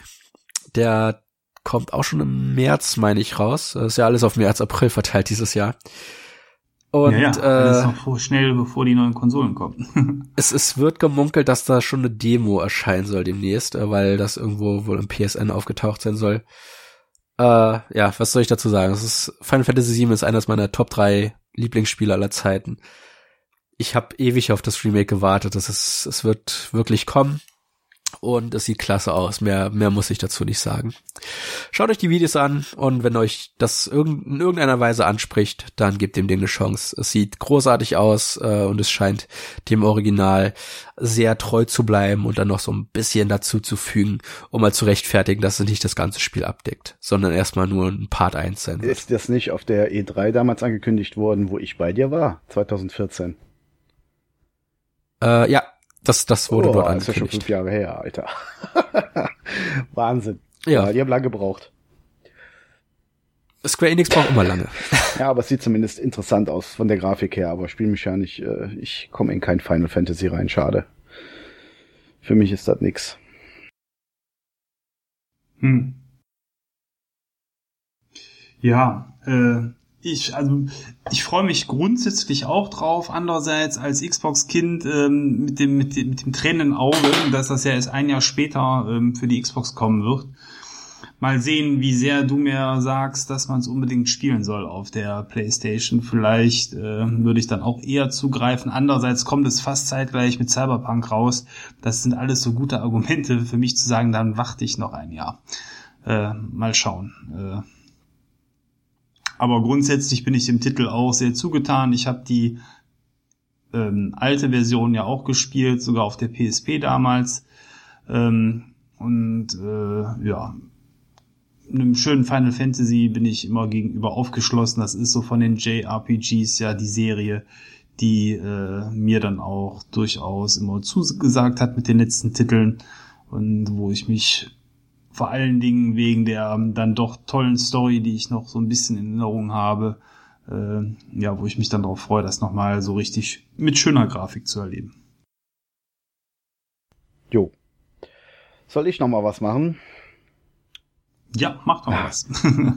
Ja, wir hatten eben über meinen zweiten Platz gesprochen, nämlich die Dark Picture Anthology. Und da kommt jetzt, ich glaube im Februar, meine ich, sogar dann schon der zweite, also die zweite Geschichte raus. Das Little Hope.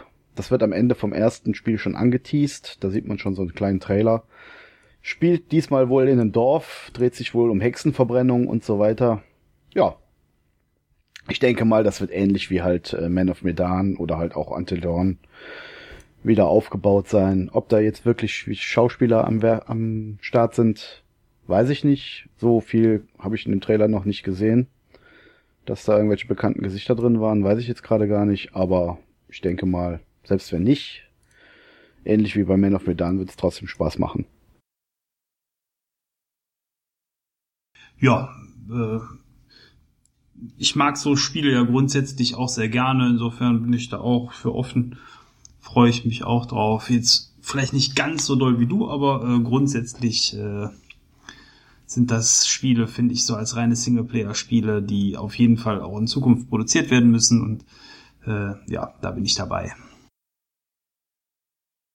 Ja, dann würde ich sagen, lass Maurice nochmal, weil der hat die längste Liste hier immer noch. ja, ich habe den längsten, den längsten Abschnitt. Ähm, dann nehme ich den anderen Titel, auf den ich mich am meisten freue, nämlich Ghost of Tsushima. Da wird noch gemungelt, ob das nicht ein PS5 Launch-Titel wird. Ich bin der festen Überzeugung, dass sie das nicht verschieben werden. Äh, wieso sollten sie einen sicheren Multimillionen-Seller auf eine Konsolengeneration schieben, die sich noch nicht rentiert hat? Fände ich ziemlich schwachsinnig, vor allem wenn sie es auch für die PS4 angekündigt haben. Und ich denke, viele, äh, ich nenne sie jetzt mal Casual-Spieler, ohne das Böse oder werden zu meinen, äh, sicherlich äh, dann nicht so gespannt sind auf die PS5, wie wir das sind. Und dann das lieber auf einem Gerät spielen, das sie auch schon zu Hause stehen haben. Äh, sieht fabelhaft aus. Das japanische Setting bekommt endlich mal, also das, äh, das, das historische japanische Setting bekommt endlich mal einen Open-World-Titel, was ich mir schon lange, lange gewünscht habe. Und auch wenn ich dem, dem Genre ja diese Generation ja abgeneigt bin, das reißt mich jetzt nochmal rein. Äh, wie bei Assassin's Creed Origins, es ist einfach das Setting, was es so erfrischend macht, da reinzuschauen äh, dass sie das Kampfsystem so in den Fokus legen, dass sie die filmische Inszenierung so in den Fokus legen. Allein wenn ich an die Demo zurückdenke, die sie gezeigt haben, wo man am Ende da auf dem Feld steht, im Hintergrund sieht man, wie schon alles in Flammen aufgeht und überall fliegen die, die Blüten und Blätter durch den Wind. Ich krieg da Gänsehaut, wenn ich nur dran denke und ich vermute, dass das eines der spektakulärsten Spiele wird, äh, die eine Konsol Konsolengeneration zum Ende bekommen hat äh, mit neben dem Titel, den, den Kai dann noch auf seiner Liste hat. Äh, einfach weil Sony es drauf hat, was die First-Party-Titel angeht. Und äh, weil die äh, Entwickler auf dieser Konsolengeneration, glaube ich, noch gar nichts rausgebracht haben. Das sind die ähm, Infamous, das ist das Infamous Studio, da fällt mir dummerweise gerade der Name nicht ein. Ist es Sucker Punch? Kann sein, ja, ja, nicht hundertprozentig. Ähm, die haben diese Generation nichts rausgebracht äh, oder nur ein Titel höchstens. Und äh, da muss ja entsprechend dann auch irgendwas drinne stecken, wenn sie da so lange dran gesessen haben. Äh, ich bin ich bin unfassbar heiß drauf, dass mir endlich dieser dieser Wunsch äh, genommen wird, wie bei Final Fantasy VII Remake, dass ich endlich mein äh, japanisches Open World Spiel bekomme. Ja, also je nachdem, wie die Spielmechanik sich spielt, ähm, bin ich da durchaus auch mit dabei. Ähm, ich habe die Sorge, dass das eventuell im allgemeinen ähm, Souls-Wahn äh, vielleicht etwas zu schwierig werden könnte, aber ich hoffe einfach mal darauf, dass Sony ähnlich wie äh, EA mit Star Wars Fallen, äh, Jedi Fallen Order ähm, hier verschiedene Schwierigkeitsgrade anbietet und man das Spiel dann auch genießen kann, weil wie du schon sagst, die Grafik und das Setting sind außergewöhnlich und da wäre es tatsächlich schade, wenn aufgrund des Schwierigkeitsgrades ähm, dann die Spieler außen vor blieben. Ich überlege gerade, Infamous Second Son. Ist das nicht auf der PS4 rausgekommen? Ja, der, der Nachfolger auch. Ja, dann ist das doch. Dann haben sie wohl was rausgebracht, diese Dinge. Ja, aber das war ja ein Launch-Titel. Also, okay, da haben, wie gesagt, ich war, ich war mir nicht hundertprozentig sicher, aber das ist dann wirklich ja, alles, was da rausgebracht haben. Ja, ja, ja, ja, ich sehe es gerade. Ja, ja. Second Sun und dann Ghost of äh, Tsushima. Naja, gut. Ja, es sieht interessant aus. Also ich wäre nicht abgeneigt, da auch mal reinzugucken. Also, sieht auf jeden Fall optisch sehr beeindruckend aus. ja.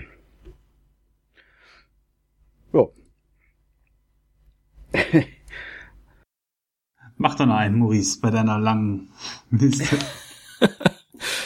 äh, ja, dann, dann nehme ich jetzt noch einen Titel, der auch im März, April Zeitraum rauskommt, nämlich Animal Crossing New Horizon. Da will ich gar nicht so viel zu sagen. Es ist halt neues Animal Crossing. Äh, das erste HD Animal Crossing, also genau wie bei Pokémon wird da endlich der Sprung auf die großen Konsolen gemacht.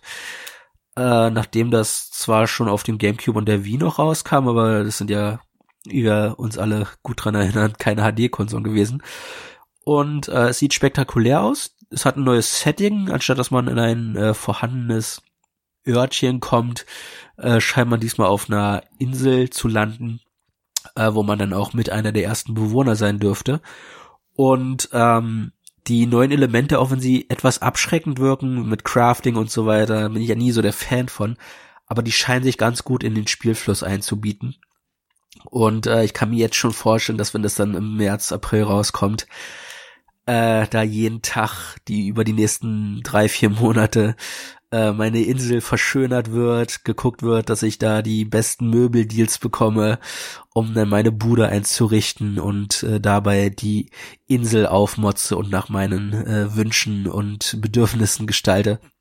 Äh, ist ein süchtig machendes Feel-Good-Spiel, und jeder, der da Bock drauf hat, einfach mal sich täglich zurückzulehnen, ein bisschen in Routine zu verfallen, aber dabei auch immer wieder Neues zu entdecken, dem kann ich das nur ans Herz legen. Animal Crossing hat sich sehr cool entwickelt, meiner Meinung nach. Also das hatte am Anfang äh, weniger einen, einen Motivationsfaktor, da musste man sich schon selbst die Motivation schaffen, aber durch die äh, Ziele jetzt, diese hauptsächlich im letzten Teil eingeführt geführt haben in dem New Leaf, äh, denke ich, dass sie da auf einem ganz guten Pfad sind, das auch entsprechend fortzuführen, dass Spieler, die weniger äh, kreativen Einfluss haben im Sinne von, okay, äh, ich mache jeden Tag das Gleiche, aber ich würde schon gerne noch ein bisschen Abwechslung drin haben, dass sie da dann auch entsprechend was geboten bekommen, weil das ist genau, das, das fällt auch auf mich zu. Also ich, das sollte kein Vorwurf sein für die, denen die Vorgänger nicht so gefallen hat, aber so ein bisschen Mut machen, dass da genug Elemente mittlerweile drinne sind, äh, die einen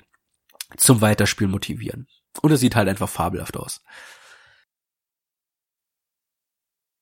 Animal Crossing.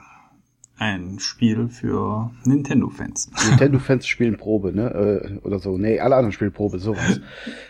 Genau, so in etwa. Ja, ich kann mit Animal Crossing auch wieder nichts anfangen. Es ist halt irgendwie alles zu japanisch. Ich weiß nicht warum. Obwohl Zelda ist auch japanisch. Ach, keine Ahnung. Ich bin ein komischer Typ. Was nicht japanisch ist, ich sag mal, äh, ist Last of Us 2. Soll jetzt endlich auch kommen dieses Jahr. Ich, ich weiß nicht genau, ob es tatsächlich noch äh, jetzt nur für die PlayStation 4 kommt oder ob sie den, den Move machen, so wie Nintendo das ja auch gerne tut, und das quasi dann direkt so für beide Konsolen anbieten. Also wenn die PlayStation 5 kommt, dass es dann da auch rauskommt, weil das ist dann für mich auch einer der Gründe, warum ich dann vielleicht doch warten sollte. Aber ich kann bestimmt nicht warten, weil dafür freue ich mich zu sehr darauf, wenn das jetzt im Frühjahr irgendwann rauskommt. Das ist auch, glaube ich, auf Mai verschoben worden. Ja, äh, mit dem Verschieben hat ja doch äh, nochmal für ordentlich Aufregung gesorgt, aber äh, wenn es der Qualität äh, dient, ist das, glaube ich, in Ordnung und ähm, ich glaube nicht, dass das Spiel äh, jetzt ähm, nochmal neu vermarktet wird direkt für die PS5, wenn sie denn kommt, weil das Gerät ja auch ähm, 100% abwärtskompatibel sein sollte. Insofern kann es schon sein, dass es natürlich Vorteile hat, wenn man es dann darauf spielt was Ladezeiten und so weiter angeht und Framerate vielleicht oder irgendwie sowas, aber ich glaube schon, dass man auch, wenn es jetzt rauskommt, ähm, dass man schon losspielen kann, dass man jetzt nicht so viel verpasst, äh, jetzt wie bei einem Cyberpunk zum Beispiel, ähm, weil einfach die Abstimmung auf die PS4, das sollte ja nun mal eigentlich schon im letzten Jahr rauskommen, da zu 100% gegeben sein müsste. Ich denke mal, Naughty Dog ist ja sowieso ziemlich gut, was, was das äh, herausholen von Leistung und, und schöner Grafik und so auf der PlayStation 4 angeht äh, oder generell halt auf der PlayStation, da sind die ja ganz groß. Das und deswegen stimmt, ja. dürfte das wahrscheinlich auch auf der PlayStation 4 absolut top aussehen und wahrscheinlich das bestaussehendste Spiel noch für die Generation werden oder so wäre durchaus denkbar. Ich bin selber noch ein bisschen zwiegespalten, was den Titel angeht, weil ich die Stimmung, die ich mit dem Spiel verbinde, anders hier habe als bei einem Uncharted. So Uncharted war für mich immer so ein viel gut Spiel, irgendwie so ein bisschen Indiana Jones, gute Laune, Abenteuer.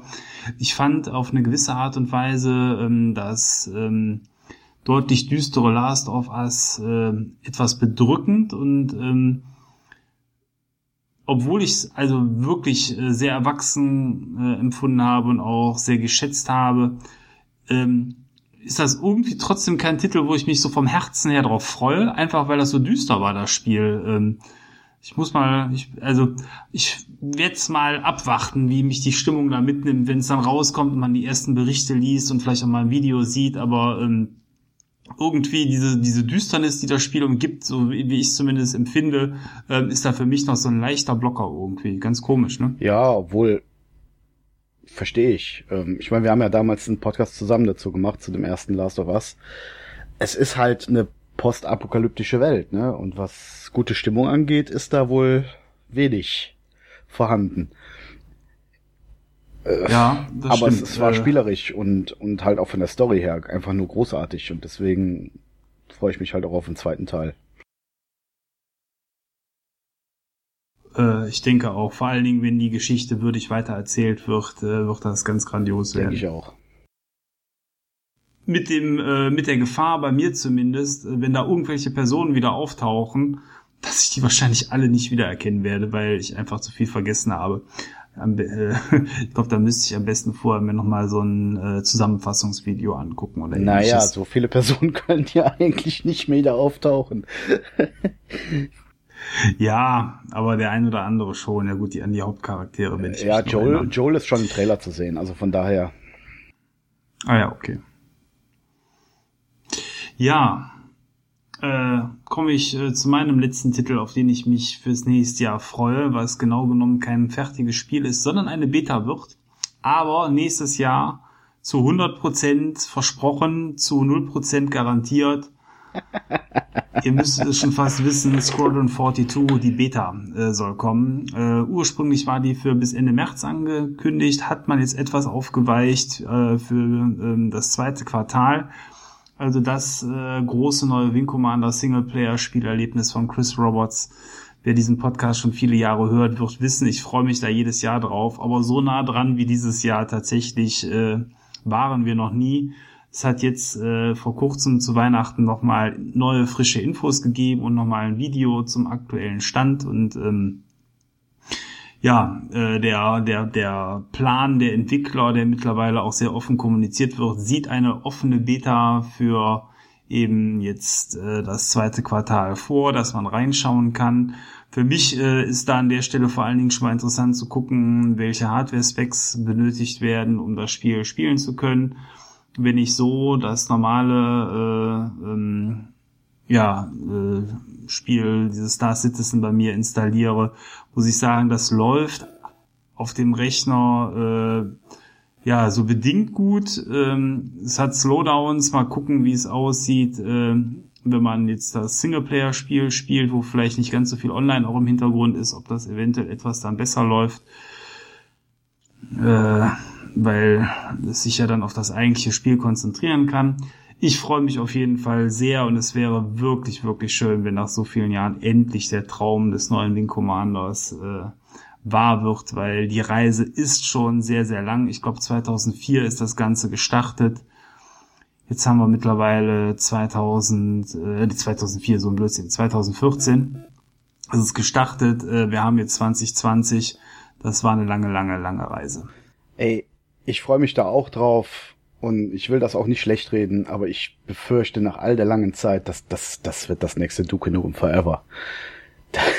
Ich habe so ganz miese, nee, ganz miese Vibes, nicht. was Chris Roberts Projekte angeht mittlerweile. I have a bad feeling about ja, genau. this. ja. Äh, nee, das, äh, das, also ich, also ich glaube noch eher, dass das Ganze finanziell scheitert auf den letzten Metern, als dass das Kacke wird. Also ich glaube, da ist Chris Roberts anders als ein Richard Garriott bisher immer derjenige gewesen, der geliefert hat. Äh, das äh, muss ich tatsächlich sagen. Da glaube ich nicht dran, dass es schlecht wird. Aber ähm, eventuell warten wir noch länger oder aber im schlimmsten Fall äh, wird die Firma dicht gemacht und man hat am Ende nichts in Händen.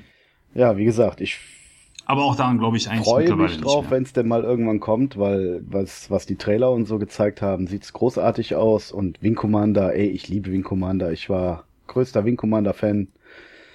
Aber ich habe da ein ganz mieses Gefühl, ja. Das ist, ist leider wahr. Na, schauen wir mal, vielleicht klappt's ja. Und jetzt, wo die neuen Konsolen am Start sind und es ja hieß, dass das Spiel auf Konsole nicht kommen könnte, weil die zu schwach sind, Vielleicht wird ja sogar die Meinung nochmal revidiert, weil selbst das müsste eigentlich mit den neuen Geräten dann jetzt auf dem aktuellen Stand machbar sein. Ja, und ich glaube, keiner freut sich auf das Spiel so sehr wie Maurice, oder? ja. ich höre das jetzt seit so vielen ja. Jahren. Ich hoffe einfach, dass es rauskommt, damit du es nie wieder erwähnen musst. okay. Hier. Wenn es dieses Jahr um, ähm, rauskommt, dann ich gönn's dir absolut, wenn's rauskommt und ich wünsche dir wirklich, dass das gut wird. Ich habe ein bisschen Bedenken wie Kai, äh, allerdings nicht irgendwie aus einer Historie raus oder so, weil ich kenne den Herrn nicht gut genug dafür, aber ich habe ähnliche Bedenken, dass es halt von der Finanzierung her, also wie du, irgendwie nochmal in die Hose geht. Äh, weil sie, es ist zwar das äh, erfolgreichste gebäckte Spiel, die, die machen ja regelmäßig Rekorde, also stellen sie auf, aber ich habe irgendwie Angst, dass da dass da finanziell noch irgendwas in die Hose gehen könnte. Dass vielleicht der Support irgendwie nach so vielen Jahren einfach äh, von, von gewissen Leuten gedrosselt wird, dass sie dann ja nicht mehr gewillt sind, sch teure Schiffe zu kaufen für ein Spiel, was noch in, in Jahre langer Weite und äh, Ferne liegt. Habe ich ein bisschen Bedenken, muss ich gestehen. Ja, zu Recht. Na gut, dann kommen wir, glaube ich, jetzt äh, zu deinen letzten Highlights fürs nächste Jahr, ne? Ja, das mache ich ganz kurz. Äh, es ist wieder Yakuza. Da kommt die Remastered Collection, womit dann äh, auch die Yakuza-Hauptteile alle komplett auf dem System sind. Und das Yakuza Like a Dragon, was dann ein äh, rundenbasiertes Yakuza wird. Da bin ich mal gespannt, wie ob das funktioniert. Und äh, mehr will ich sogar noch gar nicht sagen, weil äh, zu Yakuza Remastered, das sind die Teile, die wir auch schon in unserem umfassenden Yakuza-Podcast besprochen haben. Und der neue Teil kommt jetzt bald in Japan raus. Da bin ich erstmal selbst gespannt, wie die Leute das auffassen. Von daher äh, soll es auch schon von mir gewesen sein. Ja, das war eine Menge Spiele. Und ich glaube, damit kann man jetzt schon sagen, wenn das alles so kommt, äh, sind für mich zumindest in diesem Jahr 2020 mehr Spiele dabei, äh, die richtig gut werden, als der Rückblick äh, auf das letzte Jahr ergeben hat. Also insofern, es wird wieder besser für Gamer in Verbindung mit neuen Konsolen, neuer PC-Hardware, die zu erwarten ist, richtig gut. Und da sind so Spiele wie Half-Life, äh, Alex für VR und so heute noch gar nicht erwähnt gewesen. Ähm, ja, wacht man mal ab, was die Zukunft bringt. Und ähm, es hat mir auf jeden Fall sehr viel Spaß gemacht, mit euch in dieser Runde hier zu plaudern. Kai, sehr, sehr schön, dass du dabei warst. Ähm, ja. Und ähm, ja, dann würde ich sagen, schwafeln wir nicht mehr allzu lang. Dann will ich mich verabschieden. Vielen Dank fürs Zuhören und bis zum nächsten Mal. Ciao, euer Thomas. Ja, dann sage ich auch Tschüss und ich wünsche allen ein schönes 2020 oder 2020 und ein spielreiches Jahr und verabschiede mich bis demnächst mal. Euer Kai. Ja, ich verabschiede mich auch. Wir hören uns das nächste Mal wieder zu neuen spielen und äh, freut euch auf das neue Jahr. Bis zum nächsten Mal, euer Maurice.